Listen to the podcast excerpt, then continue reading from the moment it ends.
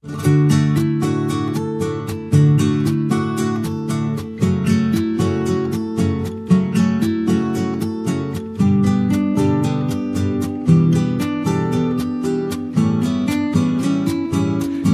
una fe sencilla, como risa de niños cuando juegan, como gota de rocío que se rueda, como cruz de rústica madera. Dame una fe sencilla que se siente a la mesa de los pobres, que se alegre de alegrar sus corazones y que llore también con sus dolores. Una fe así parecida a ti, sencilla como fue a la tierra tu venida, como fueron tus historias campesinas, como fue tu hogar en Palestina. Dame una fe sencilla para curar con esperanza la tristeza, para cantar por el perdón en esta guerra, para avivar el pábilo que humea.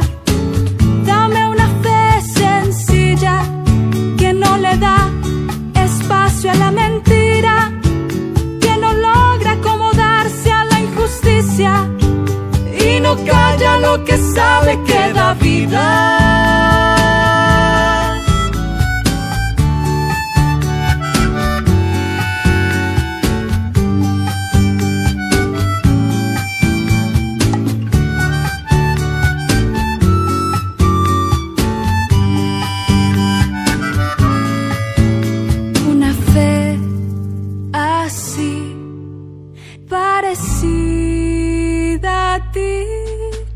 Sencilla como fue a la tierra tu venida, como fueron tus historias campesinas, como fue tu hogar en Palestina.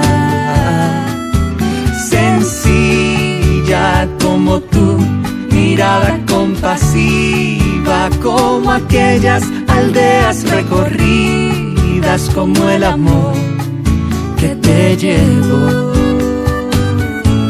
a dar la vida.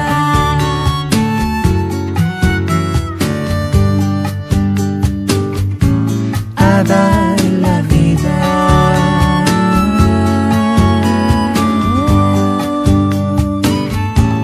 A dar la vida.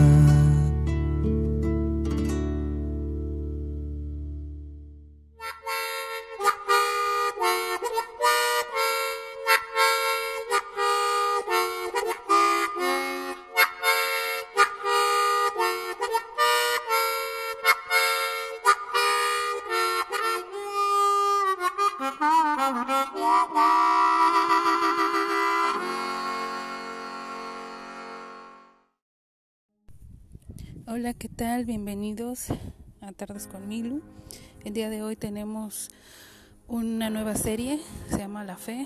Nuestro primer episodio va a ser La Fe Teórica. Le damos la bienvenida a nuestra invitada, Aline Hernández Cardosa. Y bueno, queremos saber cómo has estado y qué testimonio tienes que Dios haya hecho últimamente en tu vida y que nos compartas lo que Dios está haciendo contigo.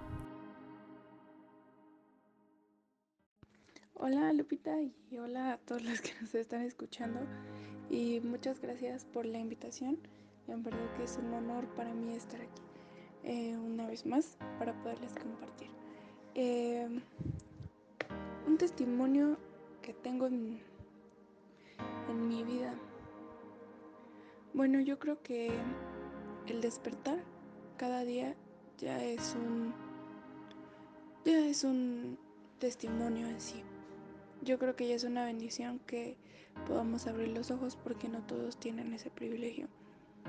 Otra cosa que ha pasado en mi vida es que, pues bueno, yo soy estudiante y el Señor ha estado trabajando mucho conmigo en muchos aspectos de mi vida. Le doy muchas gracias a Dios porque me ha dado la fortaleza para poder seguir adelante en, en esta situación Y yo creo que eso es principalmente, que el Señor nos da esas fuerzas porque dice su palabra que el débil diga fuerte soy. Muy bien, Lynn, muy interesante. Ahora me gustaría saber qué es para ti la fe y cómo la ves, cómo la percibes en tu vida cotidiana.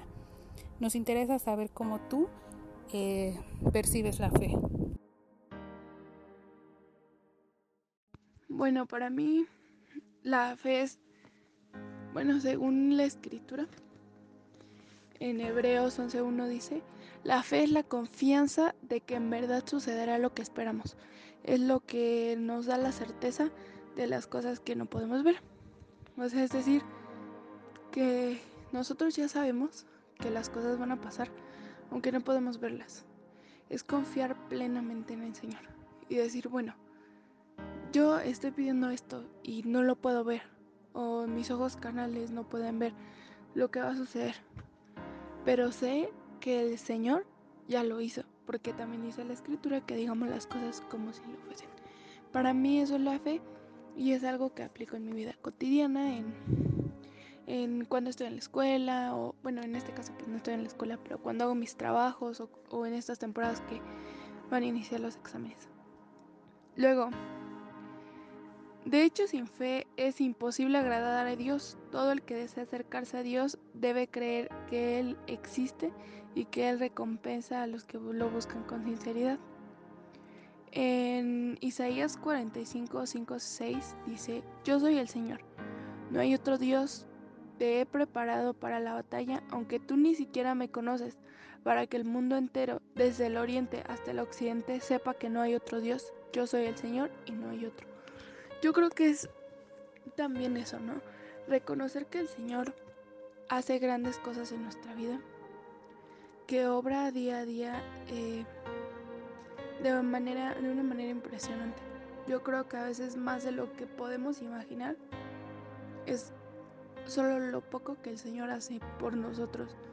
Entonces yo no sé eh, si los que me están, si los que nos están escuchando ahorita tengan eh, esa certeza, esa convicción de que las cosas van a suceder, aunque todavía no lo estén viendo o aunque las circunstancias eh, no, se, no se presten a pensar que va a haber bendición.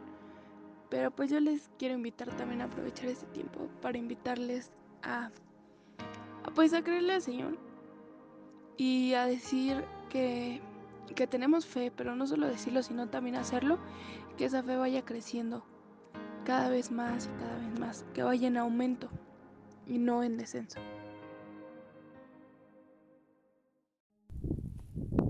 Ok, y en esta ocasión, en este tema de la fe teórica, ¿nos podrías guiar con lo que tú sabes que es la fe teórica y cómo crees que se aplica en la actualidad o si es que se aplica? Bueno, voy a hablarles un poquito sobre sobre los tipos de fe que los que he escuchado, claro, y de algunos que, que yo sabía que ya existían, pero bueno, me di a la tarea, la verdad, de, de investigar un poco, porque para mí realmente es un honor que, que Lupita me haya invitado aquí este, nuevamente. Y bueno, voy a, a empezar a entrar un poquito en el tema. En la primera fe de las que yo le, les quisiera hablar, que las que me gustaría hablar, es la fe de incredulidad. ¿Qué es la fe de incredulidad? Es la dificultad para creer. Es incrédula, como lo dice su nombre, y desobediente. En la segunda de Corintios 11:3 dice, pero temo que como la serpiente en su astucia engañó a Eva, vuestros sentidos sean de alguna manera extraviados de la sincera fidelidad de Cristo. Es decir, que muchas veces nosotros mismos, nuestros sentidos, nos hacen una mala jugada. Nos hacen alejarnos del Señor, porque empezamos a creer en nuestros sentidos, en que en los presentimientos que tenemos y dejamos al Señor en segundo plano. Otro punto sería la poca fe. Las características de las personas con, con poca fe sería que cree, pero espiritualmente no avanza. Es decir, eh, bueno, yo estoy con el Señor, ya acepté a Cristo en mi corazón, pero me quedo ahí, porque en mi corazón todavía falta algo. Tal vez no tengo un corazón dispuesto para seguir avanzando y para seguir buscando del Señor. Otra característica es que se desespera, se queda estancado cuando se encuentra en una circunstancia difícil, en una situación complicada. Em, me fijo más en lo que está a mi alrededor, en que, mis lo que mis ojos en la carne pueden ver. La situación que sea, ustedes pueden poner un ejemplo, yo les pondré un ejemplo, no sé, eh, dificultades eh, en economía, en cuestión de economía. Bueno, yo voy a fijarme y yo voy a ver que no tengo dinero y no sé cómo le voy a hacer para sobrevivir hasta que termine el mes, hasta que termine, este, no sé, la semana para que me paguen. Porque yo me estoy fijando en eso, me estoy fijando en que no tengo dinero y de ahí no avanzo. Entonces dicen, no, ánimo, primero Dios todo va a estar bien, vas a ver que el Señor proveerá. Y tú no, es que yo me estoy fijando en que no sé cómo le voy a hacer no tengo el dinero suficiente para darle de comer a mi familia o para alimentarme a mí o ni siquiera para para pagar la luz, el agua o lo que sea, ¿no? Y tengo mi alacena vacía. Pero ahí está, nos estancamos. Porque estamos creyendo en que la situación es más poderosa que el Señor. Yo creo que no es así. Más bien yo sé que no es así prefieren lo material antes que lo espiritual. Bueno, aquí un sencillo y rápido ejemplo es en la, en la escritura viene una parábola que habla sobre un joven rico que decía que amaba a Jesús mucho, sobre todas las cosas. Y entonces en eso eh, el Señor le dice al joven, vende todo lo que tienes y sígueme. ¿Y qué hizo el joven? Prefirió quedarse con lo material. No pudo vender las cosas que tenía, no podía vender sus riquezas, no, no podía este, desprenderse de eso. No podía dejarlo ni siquiera para seguir a Jesús. Prefirió lo material antes que lo espiritual. Y yo creo que es algo que muchas veces a, las personas, a los creyentes, eh, les afecta porque les da trabajo aceptar que el Señor proveerá y dará provisión aunque no tengamos nada. Aunque nos diga, vende todo y sígueme, que el Señor nos los multiplicará. Ah, ojo. Ahí tampoco quiere decir que nosotros nos vamos a guiar por la conveniencia, ¿no? de que el Señor, ay no, el Señor me va a dar lo doble, pues sí lo vendo, ¿no? No, ahí también estaríamos haciendo cosas por conveniencia y no por amor. Entonces, la fe también implica amor. Yo siento que es algo que también implica amor. Porque no podemos no podemos tener fe en el Señor si no lo amamos. O la gente que tiene, no sé, su esperanza puesta en el dinero, es porque ama el dinero, porque con él puede comprar lo que quiera, entre comillas. Que supongo que esa persona no conoce al Señor, entonces tampoco sabe qué es amor. Pero entre su concepto del amor está el dinero. Y bueno, para no desviarme tanto del tema, también eh, en Mateo 17, 14 al 21 se habla sobre cuando Jesús sana al joven endemoniado. Es una palabra que no se las, no se las voy a compartir ahorita porque está, está extensa. Pero me gustaría o les invito a que la lean en sus casas, que la escudriñen, que la estudien. Es una palabra de mucha edificación. Ahorita lo se los hablo, hablo brevemente que nada más el Señor liberó a este hombre y que le preguntaron por qué él sí había podido y ellos no. O sea que los que ya habían intentado liberarlo no habían podido. Pues el Señor les dijo, hombres de poca fe. Por esa sencilla razón. Más adelante, por eso no me voy a detener tanto ahí, más adelante vamos a hablar un poco más a, a fondo sobre eso. La, la, fe fluctuante es otro, otro punto que, que voy a tocar este, este, este día. Dice, es el creer, pero querer hacer todo por sí mismo, o sea, en sus propias fuerzas. Yo como, como persona, yo, Linet, eh, creo en Dios, pero le pedí que me ayude a pasar mis exámenes, todos. Pero lo quiero hacer yo. O sea, no quiero decir que no me voy a esforzar, pero en vez de creer en el Señor, estoy, estoy pensando que hay una materia que me cuesta y que no tengo los trabajos, que cómo le voy a hacer, que seguramente mis compañeros tampoco lo tienen y que no tengo la forma de estudiar para pasar el examen. Y voy a pedir este 20 asesorías antes del examen, este siete encuestas, seis cuestionarios, lo que sea, y voy a descuidar todo y todo sea por pasar ese examen. Pero yo ya le dije al Señor, Señor, yo creo en ti.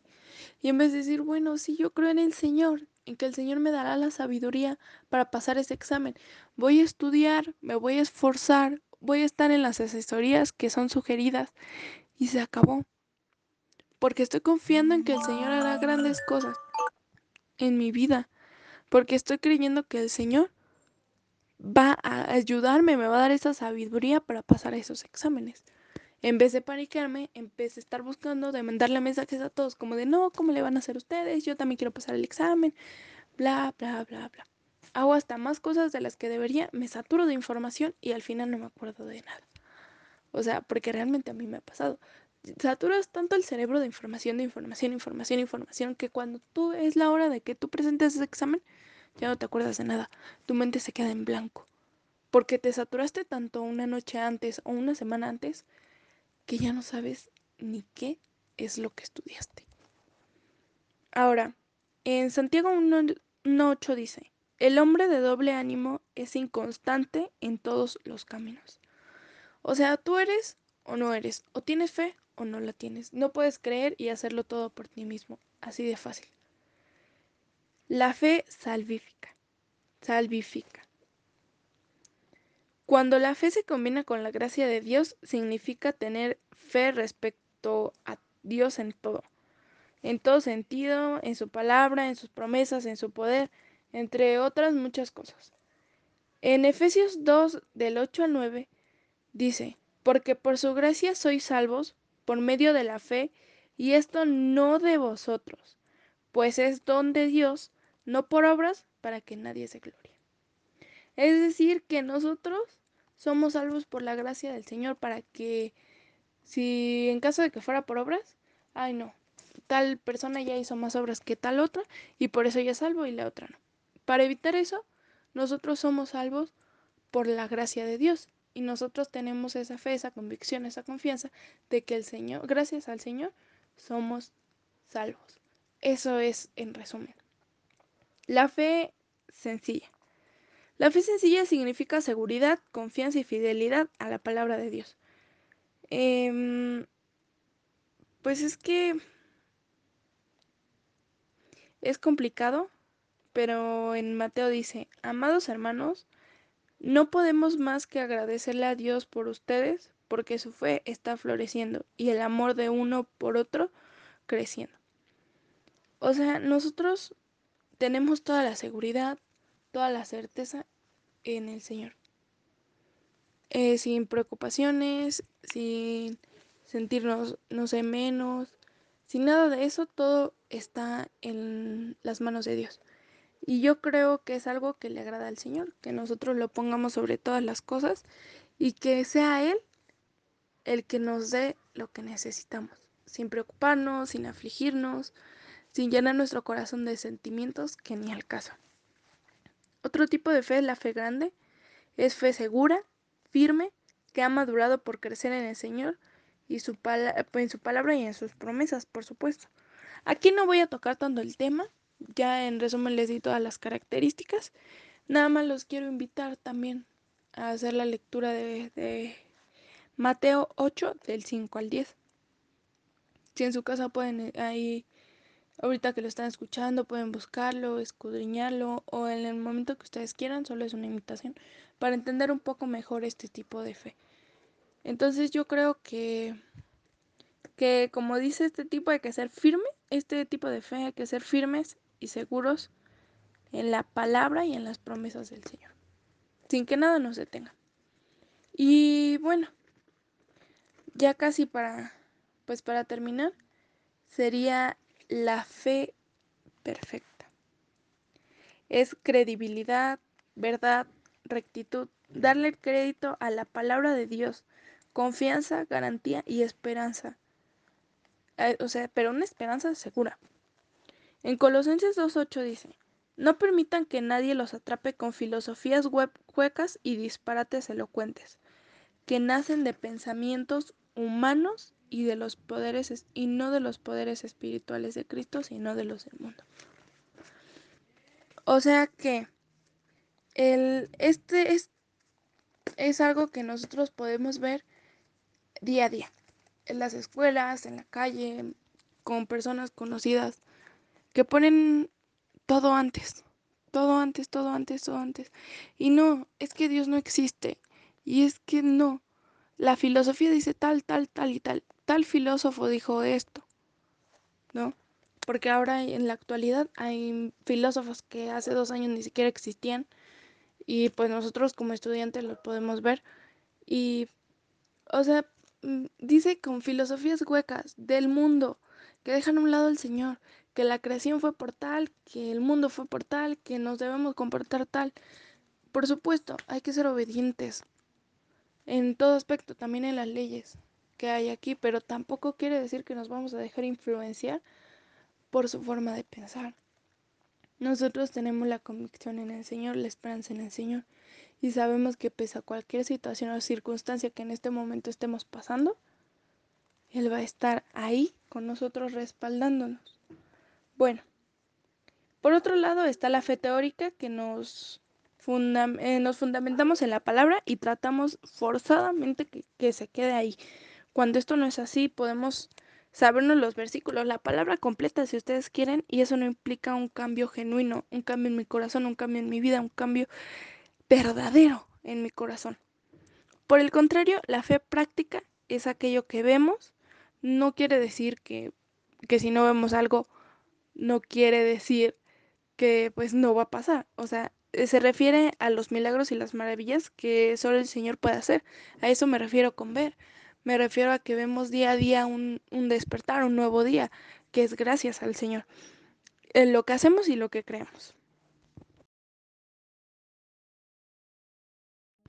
Bueno, este, para hacerlo más sencillo, la fe teórica es algo que creemos solo porque es palpable, es decir, podemos ver y leer la escritura desde ahí se puede empezar a crear este, este tipo de ideas. Incluso puede dar pie al fanatismo, a la religiosidad, entre muchas otras cosas. En Mateo 17 lo podemos ver en los versículos 19 y 20. El versículo 19 dice, viniendo entonces los discípulos a Jesús, aparte dijeron, ¿por qué nosotros no pudimos echarlo fuera? Es como les mencionaba hace rato sobre el joven que estaba endemoniado que más adelante lo íbamos a tratar, pues está aquí. Que porque ellos no habían podido echar fuera a los demonios y él sí. En el versículo 20, básicamente el fundamento de Jesús fue la poca fe de estos hombres, que no tenían la suficiente fe para hacerlo. Oraban, pero no tenían la convicción de que realmente algo pasaría.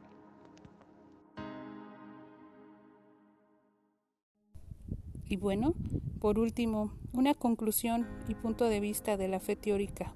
Lo que tú recomendarías al quien te está escuchando. ¿Qué es lo que tú recomendarías a los que te están escuchando y cómo puedes eh, implementar esa fe teórica en práctica?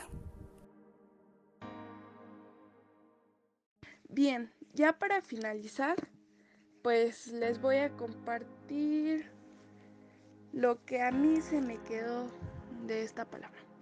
Bueno, retomando un poco de lo que hablamos en Mateo 17:20, eh, pues dice, Jesús les dijo, por vuestra poca fe, porque de cierto os digo, que si tuvieres fe como un grano de mostaza, diréis a este monte, pásate de aquí a allá, y se pasará. Nada os será imposible. Esto sucederá con nuestra fe. Cambiemos la fe teórica por una fe práctica. Eso es lo que yo les quiero compartir. Porque nosotros ya sabiendo los tipos de fe que hay, lo que implica cada una, y sabiendo también que la fe teórica implica querer hacerlo forzado, que no sea algo genuino, que no sea algo verdadero, pues es realmente algo que no nos va a edificar ni ahora ni nunca. Porque es cierto que podemos conocer la palabra de Génesis hasta Apocalipsis, la podemos manejar completamente, pero si no, si no hay un verdadero cambio, eso quiere decir que algo nos está faltando y puede ser nuestra fe práctica. Puede ser que nos está faltando ese amor, esa convicción, como yo les decía. Bueno, les voy a compartir, como quiero hacer mucho, mucho énfasis en ese cambio, en esa invitación que les hago del cambio, de reflexionar si nosotros tenemos fe teórica o fe práctica, les quiero compartir citas. Y espero en serio que cada uno escudriñe esto en sus hogares, que tenga esas ganas de, conocer del Señor, pues pueda puede escudriñarlo, puede estudiarlo. En Hebreos 11:5 dice, fue por la fe de Enoch, ascendió al cielo sin morir, desapareció porque Dios se lo llevó. Pues antes de ser llevado lo conocían como una persona que agradaba de Dios. La fe de Enoch era tan grande, de verdad, fue, imagínense, la magnitud de su fe, que ni siquiera conoció la muerte. Enoch no murió, Qué hermoso, ¿no? Que solamente el Señor dijo, bueno, eh, vio el corazón de Nog y, y su fe era tan grande, su convicción, su amor por Dios, que ni siquiera murió, solamente vinieron por él. Y se fue, yo me imagino que, que fue algo hermoso para él. Algo que dijo, bueno, después de tanto, de tanto que que viví o de lo bueno o lo malo que hice, pues, pues el Señor eh, fue bueno conmigo y, y solamente me llevó, me mostró su amor y su bondad, pues qué padre, ¿no? Que haga ese tipo de cosas. Ahí mismo en Hebreos 11, pero ahora en el 8 dice, fue por la fe de Abraham que obedeció cuando Dios lo llamó para que dejara su tierra y fuera a otra que él le daría por herencia. Se fue sin saber a dónde iba. Abraham no sabía a dónde se iba a dirigir. O sea, él no sabía si, si se iba a encontrar con grandes cosas o con cosas pequeñas, con obstáculos. Simplemente su fe fue, su fe fue mayor y dijo, yo voy a donde el Señor me guíe. Entonces se fue. Sin pensarlo dos veces, él dijo, me voy y él reclamó su herencia también. Pero lo principal es que tuvo fe. Eso, eso es lo, a lo que quiero llegar, a una fe práctica. Que no lo pensemos dos veces, que tengamos la certeza que el Señor va a hacer grandes cosas en nuestras vidas. En Job 13:15 dice, Dios podría matarme, pero es mi única esperanza. Voy a presentar mi caso ante Él. Nosotros bueno, los que han estudiado un poco la palabra de Job, o más bien el libro de Job, pues sabrán que él pasó por muchas cosas. En resumen, él se quedó sin nada, de tantas riquezas que tenía, de su familia, se quedó solo y enfermo. Eh, pero él jamás, jamás renegó al Señor, jamás lo hizo. Incluso que su esposa le dijo, maldice a tu Dios y muérete. Y Job no lo hizo. Al contrario, él maldijo el día en el que nació. Entonces, esa fe de Job que dijo, bueno, yo no tengo nada. De, tenerlo todo paseando, tenerlo nada. Pero no quiero perder la presencia del Señor. No quiero perderlo. Quiero atesorarlo. Le sirvió como un cambio genuino, un cambio verdadero en su vida. Y además puso eh, ahí en evidencia su fue práctica, que el Señor hace grandes cosas y en nuestra vida cuando no es solamente teoría. Como lo dice, no solamente sabemos los versículos de principio a fin, no solamente sabemos el orden de la palabra, no digo que está mal saberlo. Por supuesto que no, porque cuando tú estudias algo, lo aprendes. Entonces tal vez yo me sé uno que otro versículo, me sé el orden de los libros, pero eso no, no quiere decir que no voy a poner en práctica lo que dice la escritura, porque qué padre que me lo sé, pero si no lo pongo en práctica, las cosas no van a cambiar. Mi vida va a seguir sintiéndose vacía, voy a seguir eh, sintiendo que me falta algo, que nada me llena, que a lo mejor tengo felicidad solamente momentánea y después pasa, pero cuando estoy solo en mi casa, siento otra vez tristeza. Yo creo que eso es todo lo que te transmite la fe teórica. Todo lo contrario a lo que es el Señor. Si el Señor es amor, la fe teórica es todo lo contrario. No es amor. Entonces, hay que saber cuándo aplicar este tipo de cosas. Por eso les digo, o sea, la, la fe teórica es muy diferente a lo que realmente el Señor quiere con nosotros. Por último, en Salmo 13, 5 dice, pero yo confío en tu amor inagotable, me alegraré porque me has rescatado. Como les mencionaba hace unos momentos, para mí la fe también implica el amor. Entonces, si yo siento que una cosa lleva a la otra, si yo amo al Señor, tengo fe en Él. Si tengo fe en el Señor, lo amo. Siento que una cosa sin otra simplemente no funciona. Entonces yo les invito a todos los que nos están escuchando que analicen su corazón, reflexionen sobre su corazón, sobre su vida. Es una reflexión personal. Que se, se den cuenta si, están, si estamos haciendo las cosas bien, nos demos cuenta si estamos haciendo las cosas bien, si somos agradables delante de los ojos del Señor o no. Y pues es todo. Muchas gracias a Lupita, a ustedes que hoy nos están escuchando y pues que tengan eh, bendiciones abundantes y que su intimidad con el Señor siga creciendo día a día, porque no anhela más que eso el Señor. No lo dejen esperando. Muchísimas gracias por habernos escuchado el día de hoy.